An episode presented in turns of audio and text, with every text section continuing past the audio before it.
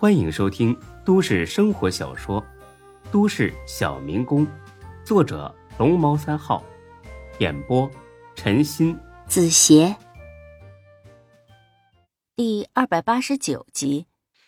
再后来呢？后来就慢慢发展到今天这个规模了。其实我的成功，要感谢那个年代。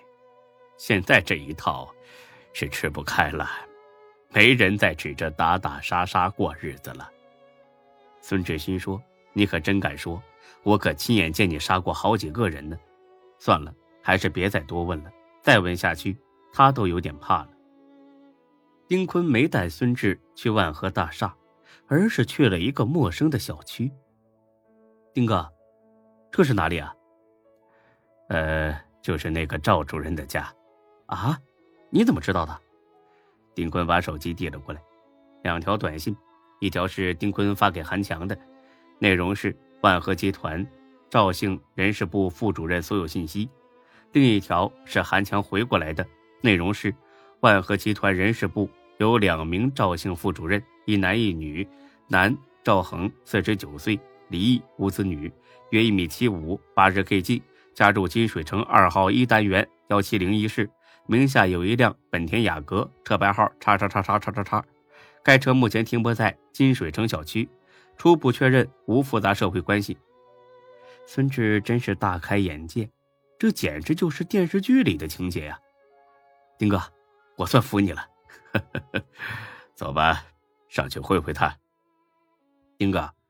这个无复杂社会关系是什么意思呀？哦，就是说他的近亲属里没有当官的，或者社会影响比较大的，这你都能查出来，有必要这么麻烦吗？当然有必要了，山外有山，人外有人嘛，小心点总是好的。那要是他的社会关系很厉害呢？那就认怂了。认怂？要是他的社会关系很厉害，或许能提起我的兴趣，那样的话还稍微有意思些。哎，丁哥，当初抓我的那个派出所所长，好像就是他亲戚。我就是这么稀里糊涂的进了看守所。丁坤不屑的笑了：“ 所长，就是局长也没事啊。走，上去教训教训他。”到了门口，丁坤呢把孙志推到猫眼盲区，敲了敲门，敲了好久，摁了好几次门铃，里面才有人回话：“谁呀？”丁坤倒是很诚实：“啊，坤沙集团的。”赵恒从猫眼里看了看，门外站着的是个打扮利索、面相斯文的人。找我有事吗？啊。有点生意上的事啊，我们想大批量的购买一批你们的家具。这是销售部的业务啊，你们找错人了。我身体不舒服，你走吧。啊，恐怕不行啊，是丁董让我来的，他嘱咐了，让我务必和你好好谈一谈。丁坤吗？看来坤沙集团和丁坤的名号确实很像。啊，对，就是丁坤董事长。赵恒似乎犹豫了一会儿，他觉得天上要掉馅饼了。啊，你稍等一下啊！不久，门开了，丁坤二话不说上去就是一脚。他并没用多大力气，但是赵恒还是立马仰面摔倒了。孙志也跟着冲了上去。赵恒一见是他，吓了个半死。你你你不是在看守所吗？你逃出来了？孙志上去踹了他一脚。对呀，老子越狱了。老子今天就是来要你狗命的！赵恒掏出电话就要报警，孙志要去夺，被丁坤拦住了。没事儿，让他打。赵恒反倒怂了，不打了。孙志有点纳闷，很疑惑的看了眼丁坤。丁坤用眼神往卧室方向示意了一下。孙志进去一看，有个金发碧眼的洋妞，裹着被子蜷缩在床上。丁坤的观察力特别敏锐，刚才开门的瞬间就发觉卧室里的门缝有个女人在往外瞧。看她慌张的样子，那肯定不会是正当的男女关系。这会儿孙志也明白了，怪不得赵恒不敢报警，原来在家招嫖呢。孙志用英语吓唬这杨妞几句，说什么他俩是来杀赵恒的，如果他是赵恒女朋友，就一块杀了。这杨妞连连为自己辩解，说他是在万和集团举办一次展销会上当那个兼职模特的，然后呢被赵恒看上了，两个人谈好价格，纯粹就是肉体交易，压根儿不是什么男女朋友。哼，赵恒，挺会玩啊！弄个洋妞不说，还摆弄上摄像机了。内存卡我拿走了啊，我回去好好欣赏欣赏。